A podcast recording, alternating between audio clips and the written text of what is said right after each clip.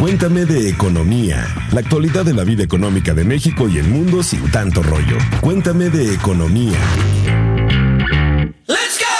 Hola queridos podescuchas, sean bienvenidos a Cuéntame de Economía. Mi nombre es Fernanda Hernández, soy editora de Internacional de Expansión y esta tarde, noche o día, depende de cuando nos estés escuchando, eh, está conmigo José Ávila, reportero de Comercio Exterior de Expansión también. ¿Cómo estás, Pepe? Hola, Fer, bien, gracias. ¿Qué tal? Pues escuchas, ¿cómo les va? Espero la estén pasando de maravilla y pues ya estamos listos para hablar de otros temas interesantes que tienen que ver con economía y algunas otras cositas. Bueno, si hay un tema que nos ha vuelto locos en la agenda internacional en el último mes, eh, ha sido el coronavirus. Un, bueno, el nuevo coronavirus, aclaro, los coronavirus en realidad es una familia de virus, hay solo siete que se contagian entre humanos y se descubrió uno nuevo a final del año en una ciudad llamada Wuhan, en China. ¿Qué te parece, Fer, si empezamos por explicar qué es el coronavirus? Ya comentaste que es eh, familia del virus corona, que es una nueva mutación,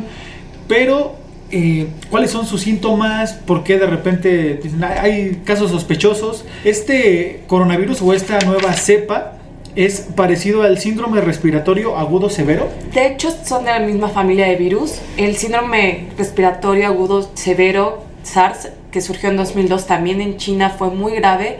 Tenía un nivel de mortandad más o menos del 10% y más o menos presentan síntomas similares, es decir, la gente empieza a tener fiebre, tos seca y después de una semana empieza a, a tener dificultad para respirar hasta que necesitan hospitalización los pacientes. Los primeros casos se detectaron más o menos el 31 de enero en esta ciudad que les decía, en Wuhan, China, que es una ciudad donde hay un mercado donde se vendían animales vivos y ahí hubo una mutación del virus. Y es que Wuhan es, una, es un centro neurálgico para China porque ahí se producen alimentos que surten a gran parte del gigante asiático y también es una fuente importante para la industria de aquel país y es una conexión también bastante, bastante fuerte para con todo el mundo. Eh, de hecho, Wuhan es sede de, bueno, recibe muchos vuelos internacionales y también recibe muchos vuelos nacionales, sobre todo recibía muchos vuelos durante las celebraciones del Año Nuevo Chino, que es donde empezó a explotar el contagio de este nuevo virus.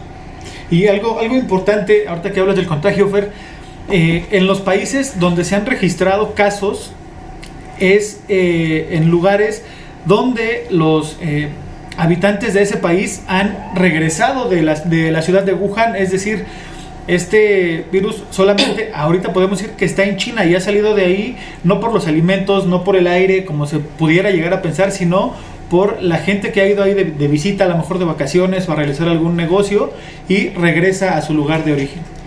Ah, actualmente se saben que es más o menos son dos formas de contagio, de animal a humano, que fue la primera, la que surgió en el mercado, y también hay una forma de contaminación, ya se comprobó, que es de humano a humano, simplemente por la saliva.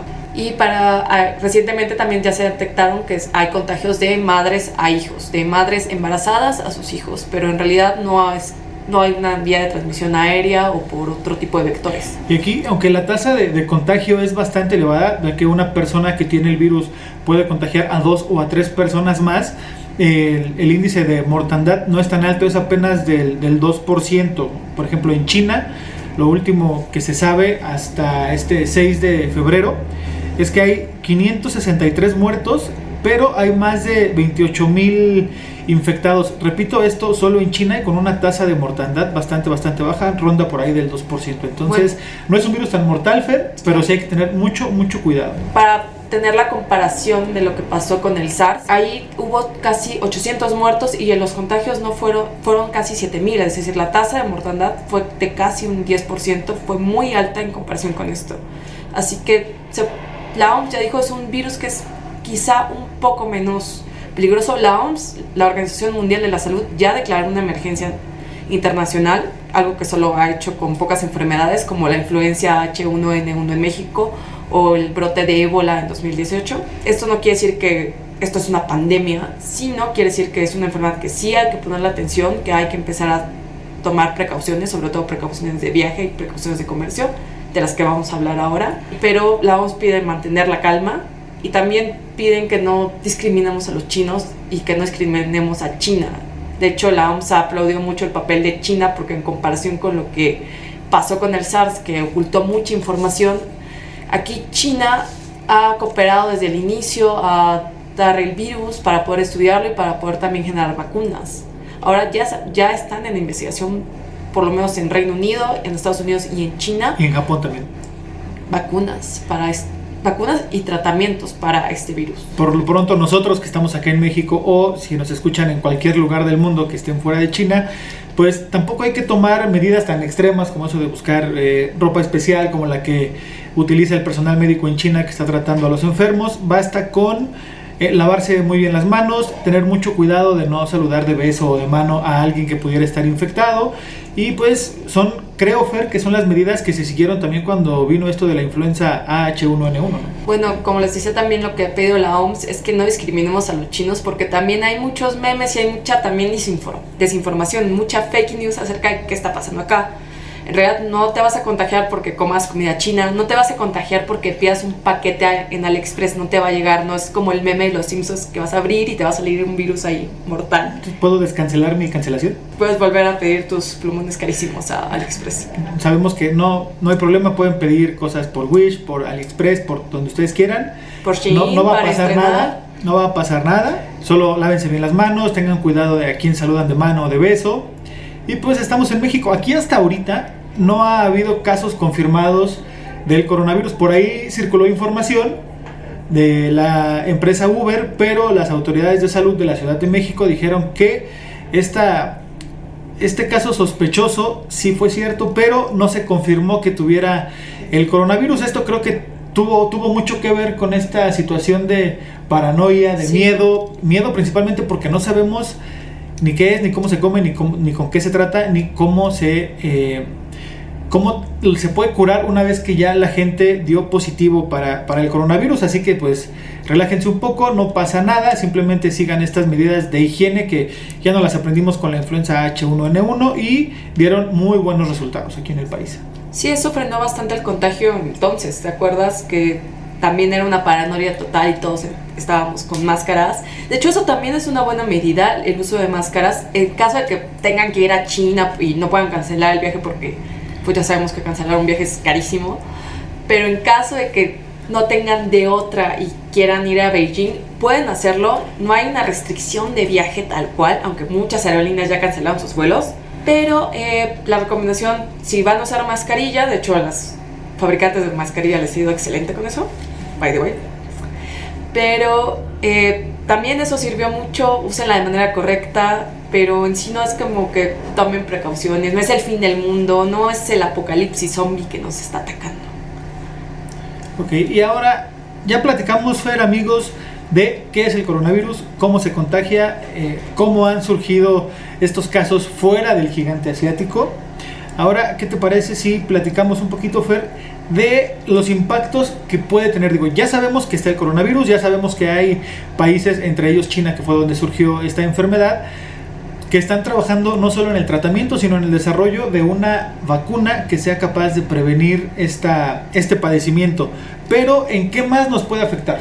Como ya les dije, una de las primeras afectaciones es a los viajes. Aerolíneas tan importantes como Lufthansa, como British Airlines, sobre todo aerolíneas estadounidenses y europeas han cancelado todos sus vuelos hacia China y desde China hasta más o menos mediados de febrero lo cual también va a complicar mucho la movilidad de personas entre China. China no nada más es un gran productor de cosas, China en realidad se ha vuelto un gran centro de negocios, así que todo el mundo quiere ir o quería ir a China.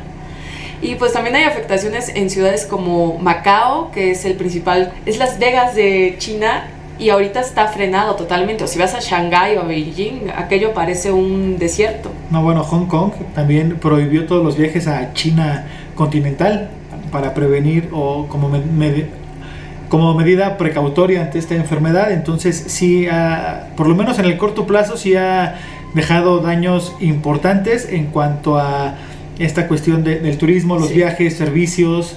Porque, por ejemplo, Fer, lo comentaste atinadamente, esto del coronavirus llegó justo antes de las celebraciones del Año Nuevo Lunar allá en China y pues las calles o los festivales que tradicionalmente se hacían con pirotecnia, con muchas luces, mucho color, estaban prácticamente desiertos. Incluso los festivales de Año Nuevo, no solamente en China, sino fuera de China. El de Ciudad de México, en Barrio de Dolores, estaba vacío porque había mucha gente que tenía miedo por estos rumores que les decíamos, que el coronavirus se puede transmitir, este nuevo coronavirus se puede transmitir porque los productos que traían, por la comida, y la verdad eso es falso. Como les dijimos, la única manera de contagio es de persona a persona. Es decir, solamente si has convivido con alguien que estuvo en Wuhan durante estas fechas.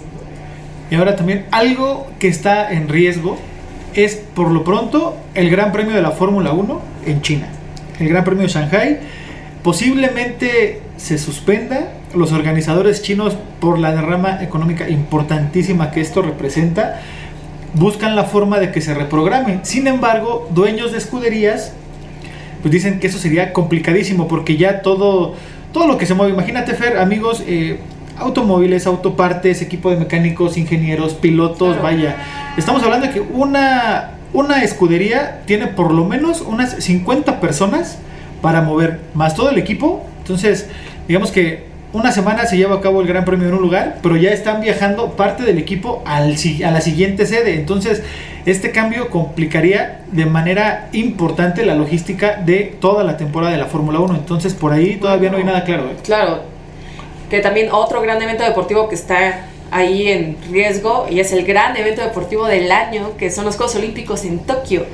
Eh, también los organizadores de Tokio dijeron que todo tranquilo, al fin y al cabo los Juegos se van a realizar hasta junio, hasta mediados de año, en verano, pero no se sabe muy bien cómo va a avanzar esta crisis, entonces también ya ya está empezando a afectar la logística de los mismos juegos. Varias pruebas para clasificatorias para estos juegos que se iban a realizar en China durante este mes ya se cancelaron, así que o se reprogramaron, entonces no sabemos muy bien qué va a pasar con algunas pruebas en Tokio. y, eso sería desastroso para la economía de Japón. Y aparte, Fer, sí, o sea, porque no solo es toda la gente que ellos esperan recibir, todo lo que esperan de derrama económica, sino las inversiones que ya se hicieron para toda la infraestructura, Simplemente el, se habla de más de 20 mil millones de euros. Esto nos da casi 22 mil millones de dólares que podrían quedar tirados a la basura como un gasto si es que este evento se llega a cancelar. Que como bien dices, en Japón han dicho que no hay ningún problema, que todo está de acuerdo al plan. En Japón, además de que están trabajando ya en una vacuna, parte del comité organizador ya formó un grupo de trabajo para estar con las autoridades de salud de aquel país en cuanto a medidas para evitar la propagación del virus y demás. Y hay un crucero donde tienen a gente que ha dado positivo para el coronavirus que está en cuarentena en costas japonesas y están haciendo hasta lo imposible para que el coronavirus no llegue bien a la isla y se puedan llevar a cabo los Juegos Olímpicos. Pero de cancelarse sería un golpe muy muy fuerte no solo para el deporte sino para la economía japonesa que apostó y apostó muy, muy fuerte por estos Juegos Olímpicos. Digo, Japón es un daño colateral, pero en realidad, ¿qué va a pasar con la economía china? Que está un poco, que está detenida, porque hay bastantes cosas que se comenzaron a detener en China, porque también hay fábricas que se detuvieron, hay la ciudad de Wuhan y toda, y toda la provincia de Wuhan, que está habitada por 56 millones de personas. Imagínense, es la mitad de la población de México detenido no se está haciendo nada, hay una cuarentena total en esa ciudad, que como decíamos es un centro neurálgico de China. Pues mira, China ha dicho que esto le va a afectar en cuanto al crecimiento, ellos dicen que va a estar alrededor del 6%. Hay otras calificadoras como, como Fitch Rating y también Goldman Sachs que dice que el Producto Interno de China va a crecer por ahí del 5.7, 5.9. Estos son un poquito menos eh, optimistas. Y ahora, con una, economía que tiene un PIB de más de 15 mil eh, millones de dólares, pues aparentemente no es mucho, pero vaya, es la segunda economía del mundo. Si la segunda economía del mundo deja de crecer, va a dejar de consumir automóviles, alimentos, productos intermedios, y eso le va a pegar a todos los países, incluido México, que le venden cosas a China para que ellos puedan también mantener su maquinaria productiva funcionando de manera adecuada. Entonces, sí puede venir un, efecto importante, aunque hay gente como el subsecretario de Hacienda eh, Gabriel Llorio y gente también del CONCE, que es el Consejo Empresarial Mexicano de Comercio Exterior, que dicen que ellos ven afectaciones a corto plazo. Recuerdan que eh, cuando surgió el, SARS, pues eh, la economía china eh, se recuperó al siguiente trimestre, entonces ven afectaciones en el corto plazo, pero piensan que en este mismo año o una vez que se encuentre la vacuna, pues la economía china se va a recuperar de inmediato, tan rápido como el siguiente trimestre. Ya para ir cerrando un poco, queremos dejar como muy claros algunas que algunos mitos o algunas cosas que se han dicho acerca del nuevo coronavirus son falsas. La que ya les hemos dicho varias veces es que el coronavirus solo se transmite de humano a humano. Ya la OMS sacó un comunicado donde vio obligada a hacerlo para decirles, pueden pedir con tranquilidad productos de China, no solamente, hablamos simplemente de AliExpress, pero esto se va desde una escala tan chiquita como pedir un vestido nuevo en Shein hasta importaciones y exportaciones de países, de carnes, cosas que sí mueven la economía realmente, dijeron, pueden hacerlo con total tranquilidad, eso no va a transmitir. No es algo que le pase a los chinos porque son chinos. No hay que empezar a discriminar.